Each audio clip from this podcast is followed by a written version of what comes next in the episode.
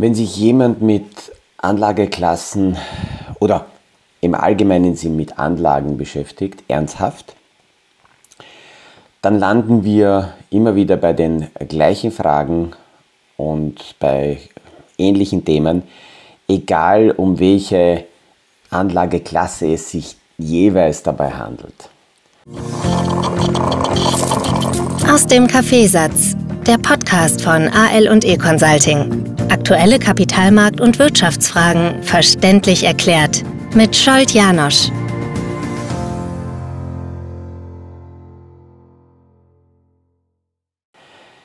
Jetzt am Wochenende hat sich aus einem ja, netten äh, Geburtstagstalk ein sehr interessantes Gespräch ergeben. Und das Gespräch lieferte dann mir gleich die, die den Leitfaden zum heutigen Podcast.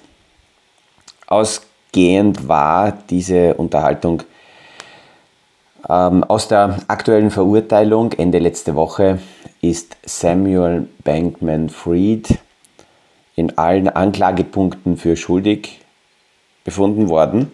Und wenn wir es zusammenzählen, kommt er in Summe auf etwas mehr oder käme er in Summe auf etwas mehr als 100 Jahre Gefängnis die Geschichte ist aus zumindest zwei Aspekten, äh, zwei Gesichtspunkten interessant. Einerseits, weil in der gesamten Kryptothematik äh, fast schon das Gefühl da ist, dass es höchste Zeit war und, und ähm, ja, man einfach Köpfe rollen sehen will, endlich. Und da passt die Geschichte ganz gut ähm, dann erinnern wir uns zurück, wie sehr Samuel Bankman Fried als, als quasi Newcomer und Superstar gehypt wurde und äh, so viele nicht genau hinschauen wollten, was da genau gemacht wird und was passiert. Aber andererseits ist das, was passiert ist, bezeichnend dafür, wenn sich der Markt, wenn sich Anleger mit den Hintergründen und mit den Anlagemöglichkeiten sich nicht auseinandersetzen wollen, weil mit Renditeversprechen, weil mit Gewinnversprechen, weil mit Ertragsversprechen alle Fragen weggeschoben werden. Und ähm, das, das hat man auch da gesehen. Das Interessante ist ja, dass die, die, die Unterhaltung sich auch deswegen ein wenig dann ähm, tiefer gestaltet hat, weil dieser Gesprächspartner äh, meine Profile, meine Podcasts äh, sich angeschaut hat, angehört hat und dann einfach nur gesagt hat, ich habe gesehen, du bist ja kategorisch gegen die Kryptos. Ähm, und wenn, wenn jemand so sagt, ah, du bist kategorisch dagegen, dann provoziert es ein wenig bei mir äh, jene Seite von mir, die schon alle Möglichkeiten neutral und aus der Distanz versucht zu beleuchten, mit möglichen Für und Wider. Und ähm, in der Geschichte Samuel Bankman Fried war das ja weitergehend, wenn wir dann die mediale Berichterstattung dazu uns angeschaut haben waren die Headlines da, äh, Bitcoin-Banker wird jetzt verurteilt. Und äh, alleine diese Aussage Bitcoin-Banker, muss ich sagen, ist, ist, wieder mal leider falsch und wird einfach so simpel von den Medien aufgegriffen und als, als Narrativ dann verbreitet, weil der Samuel Bankman Fried äh, recht wenig mit den Bitcoins gemacht hat. Wenn schon, dann müsste man sagen, der Krypto, und der Banker ist wieder falsch, aber der Krypto Spieler oder jetzt in dem Fall Betrüger äh, ist verurteilt worden. Und eine Gemeinsamkeit könnten, könnten wir entdecken, dass Bitcoin und sehr viele Projekte, Coins, die wir hier in den vergangenen Jahren, Jahrzehnten kennengelernt haben, auf Krypto basieren, auf Kryptographie und das Ganze die technologische Hintergrundbasis in der Blockchain hat. Aber auch diese Vermischung zeigt, ja, dass man nicht nah genug an den Themen dran, dran ist, sondern nur oberflächlich aus der äh, Entfernung schießt. Wenn schon, dann gibt es Kryptobetrügereien. Dort gibt es auch sicher Modelle, die solide sind, aber es ist in dieser unregulierten äh, Wildwest-Thematik sehr viel so mit der Etikette revolutionäre Idee und wir machen es besser als das System, ähm, sind Marketingverpackungen präsentiert worden, um ja, Anlegern, die diese Idee kaufen, das Geld aus der Tasche zu ziehen, nur mit Gewinnversprechen, Renditversprechen, aber die Details in der Tiefe dann gar nicht erklären zu müssen, weil sehr viele dann gesagt haben, interessiert mich gar nicht. Hauptsache, ich habe die, äh, ähm, ich hab, ich hab die Perspektive auf Gewinn und fertig. Wenn wir uns heute mit Anlegen auseinandersetzen, und da müssen wir nicht weit in die Tiefe gehen, und ich glaube, dass das, diese Fragestellung, ähm, was bei Anlegen wichtig ist, die können wir, könnten wir in die Schule schon zurückführen, weil ähm, wenn wir uns damit ernsthaft beginnen zu beschäftigen, geht es zuerst einmal immer um die Frage, wo bewahre ich mein Geld, das ich nicht ausgeben will, nicht ausgeben muss, wo bewahre ich mein Geld auf? Und eine klassische Variante, ich erzähle das immer ganz gern von meiner Großmutter in Siebenbürgen, die hat das tatsächlich aufbewahrt, das, was sie nicht ausgegeben hat. Das hat sie in so Knödel zusammengerollt und die waren dann hinten im Haus im kühlsten äh, Zimmer gelagert, als ob das Geld kühl hätte gelagert werden müssen. Aber auf jeden Fall in einem Schrank ist es tatsächlich nur aufgehoben worden. Das ist eine Möglichkeit. Ähm, dass das für die Wirtschaft nicht besonders gut ist, weil speziell die, speziell die Finanzindustrie mit diesem Geld nicht arbeiten konnte, gar keine Frage. Aber jetzt aus dem Blickwinkel des Anlegers ist das eine Option. Die zweite Möglichkeit ist, dass man das nicht so aufbewahrt, sondern irgendjemanden gibt. Das Klassische, was sich über Jahre und Jahrzehnte und Jahrhunderte entwickelt hat, sind dann die Banken, denen wir das Geld geben können. Und warum? Naja, die meisten Menschen sagen, ja, dafür bekomme ich Zinsen. Aus dem Blickwinkel der Banken wird das Geld genommen, um damit als Investor irgendwo zu investieren oder Kredite zu vergeben und auf jeden Fall mehr Zinsen zu erwirtschaften, als man bezahlen muss. Und genau da ist ja ein Problem in den vergangenen Jahren aufgetaucht, als Banken noch die Einlagen mit höheren Zinsen von den Anlegern bekommen haben, auf der anderen Seite aber immer mehr Schwierigkeiten hatten, dieses Geld so anzulegen, auch in der Niederzinsphase, um mehr Zinsen zu erwirtschaften. Und da mussten sie dann aus, den, aus, den, ähm, aus der eigenen Substanz möglicherweise was zurückzahlen. Aber auch da stellt sich die Frage, wie vertrauenswürdig ist dieser Partner, dem ich das Geld gebe. Und ich habe jetzt die Banken hergenommen, aber jede andere Anlagemöglichkeit hat zuerst einmal die Frage, Vertrauen in diesen Partner.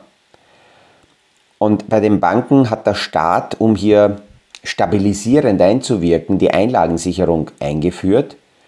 Und das Interessante ist ja, dass die Einlagensicherung zwar von den Banken auffinanziert wird, aber wenn etwas passiert, zahlt ja nicht die jeweilige Bank direkt dem Anleger das Geld aus, sondern diese Einlagensicherung, die dazwischen eingezogen ist, und da kommt auch immer wieder die Aussage, dass man sagt, ja, aber die ist völlig äh, nutzlos, die Einlagensicherung, weil im, im, im, im Falle des Falles zahlt die nicht. Da muss ich insofern widersprechen, weil mittlerweile, zumindest in Europa, die Rahmenbedingungen so stark geschärft wurden, dass wenn einlagensicherungstechnisch irgendwo gezahlt werden muss, dann innerhalb von kürzester Zeit, die Vorgabe sind acht Tage, äh, den Anlegern die Einlagensicherung auszahlen muss, dass die dann das Geld, Einlagensicherung das Geld sich dann wieder holt, das ist eine ganz klare Geschichte, aber für die Anleger selber wird sehr schnell ausgezahlt.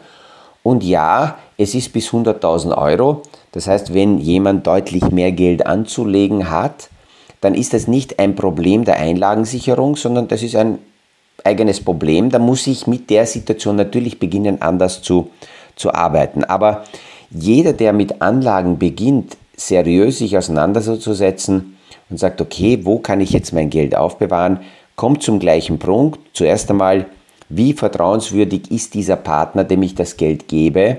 Und vor allem, das zweite ist, was macht dieser Partner mit dem Geld? Diese Fragestellung ist ganz, ganz wichtig und zwar auch deswegen wichtig, weil nicht nur die Frage wichtig ist, erwirtschaftet er genug, damit er mir meine Zinsen solide zahlen kann, sondern in welche Projekte investiert dieser Partner, weil es kann sein, dass nicht nur meine Zinsen in Gefahr sind, sondern auch das angelegte Geld, weil dieser Partner aus diesem investierten Projekt nicht einmal die Einlage wieder zurückbekommt.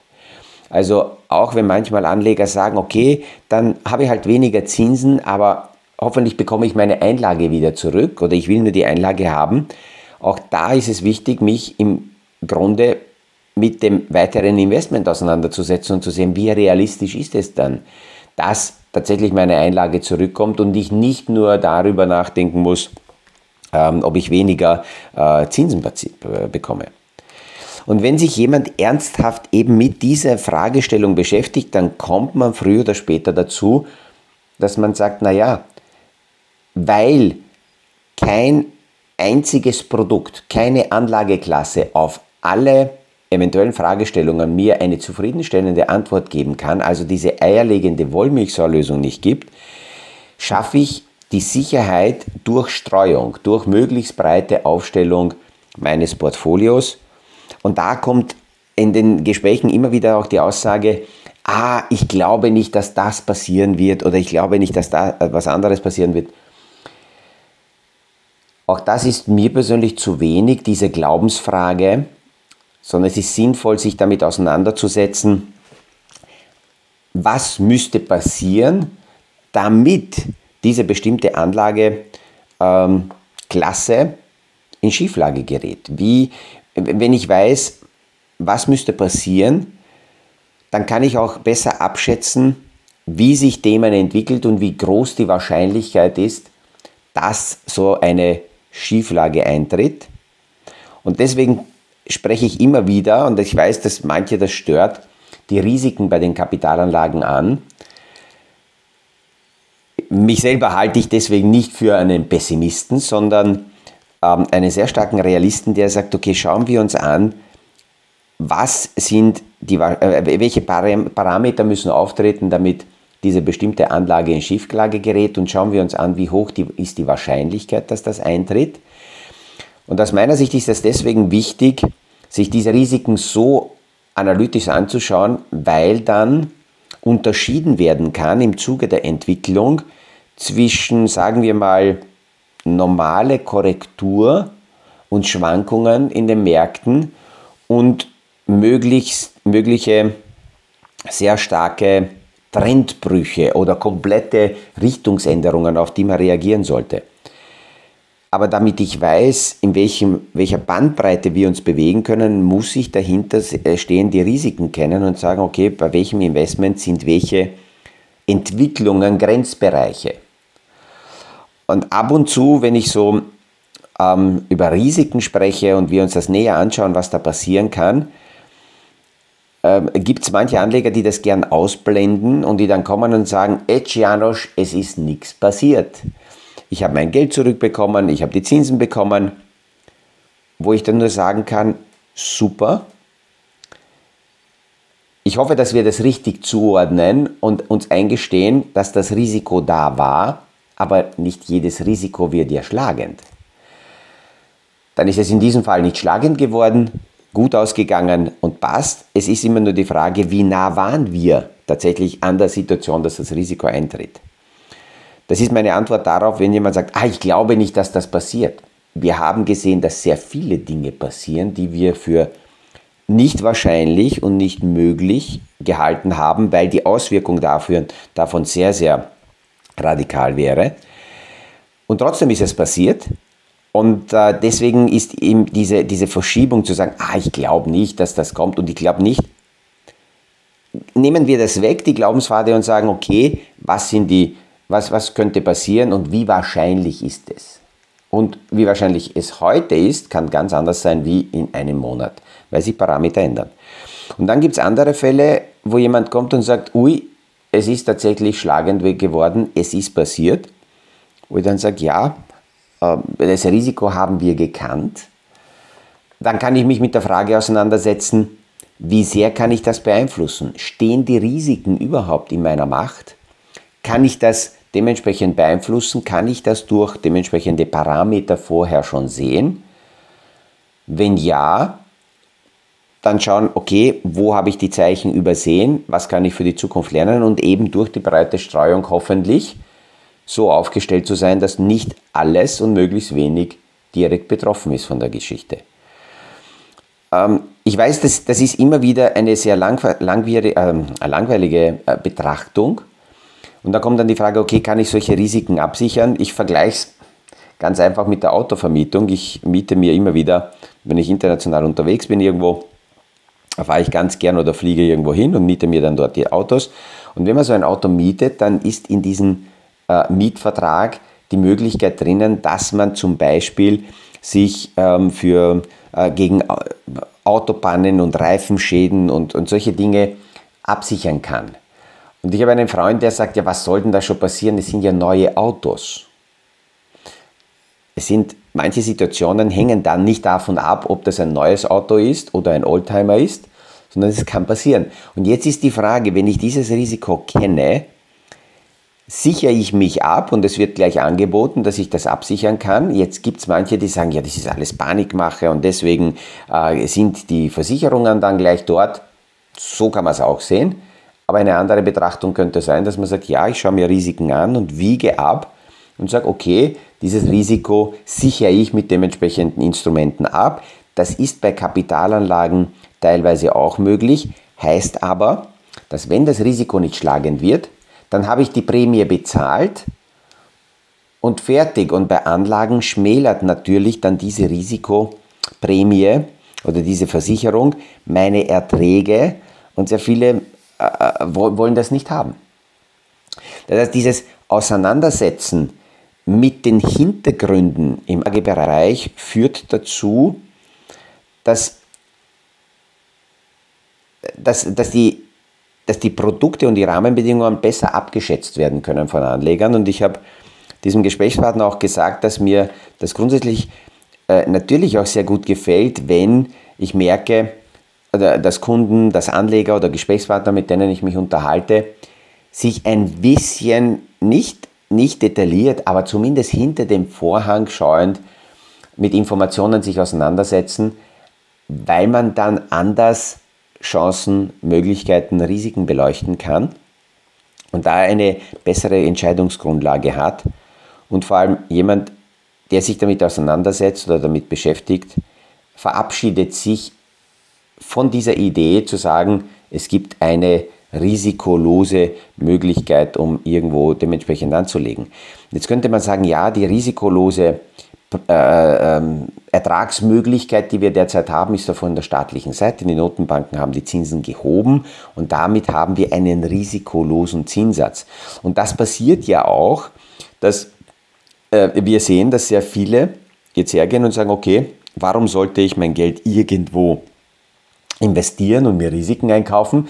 Ich kaufe mir Staatsanleihen, weil da bekomme ich zum Beispiel im Dollarraum 5%, im Euroraum um die 4% herum für kurzlaufende Staatsanleihen. Einerseits ist es auch da wichtig, sich wieder mit dem Risiko auseinanderzusetzen. Auch hier, was macht der Staat damit und welche Risiken können auftreten, dass möglicherweise ich weniger Zinsen bekomme oder sogar meine Einlage gefährdet ist.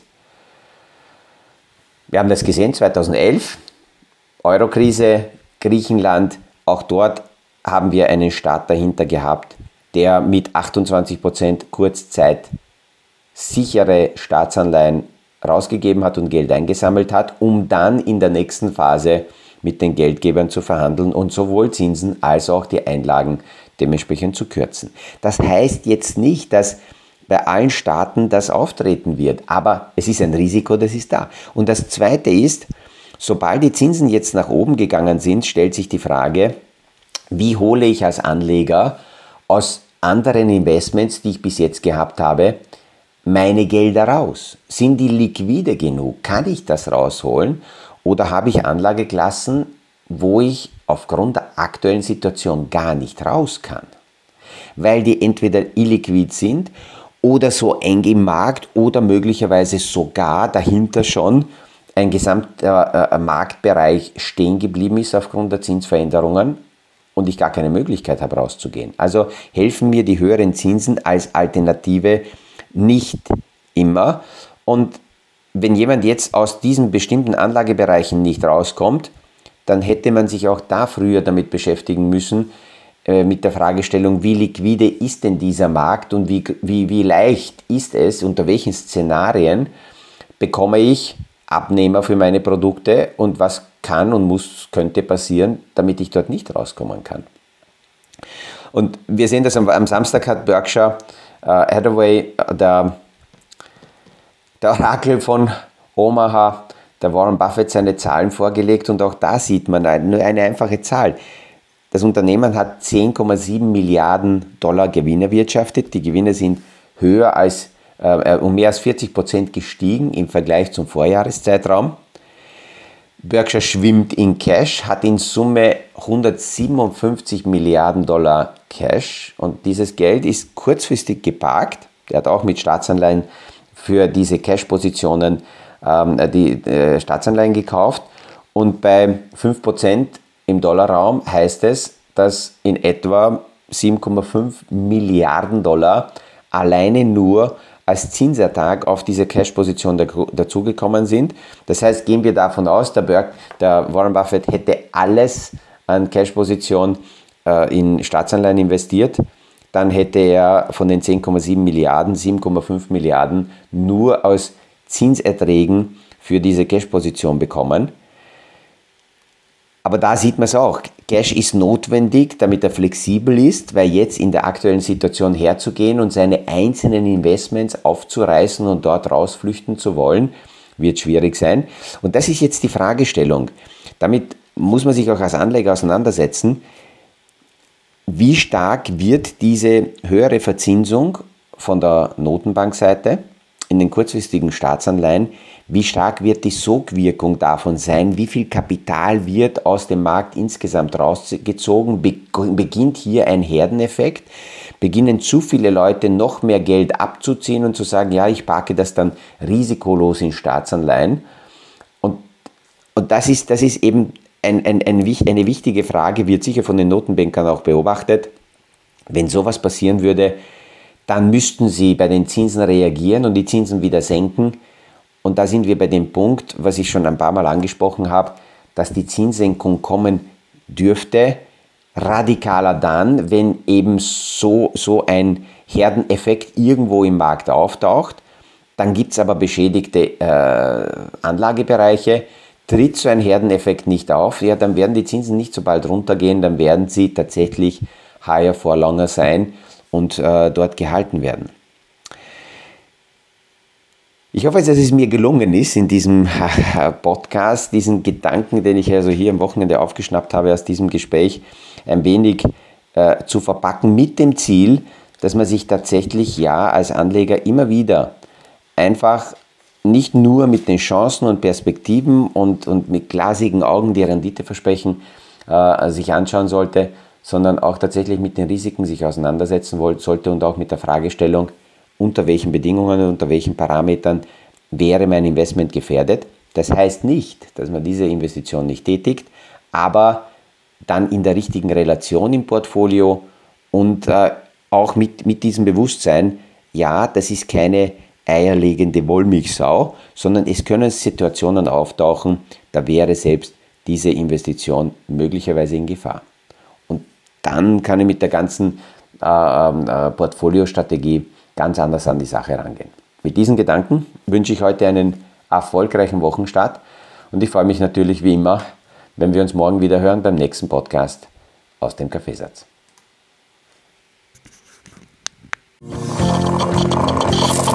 Das war aus dem Kaffeesatz, der Podcast von AL und E Consulting zu aktuellen Kapitalmarkt- und Wirtschaftsfragen, verständlich erklärt mit Jolt Janosch.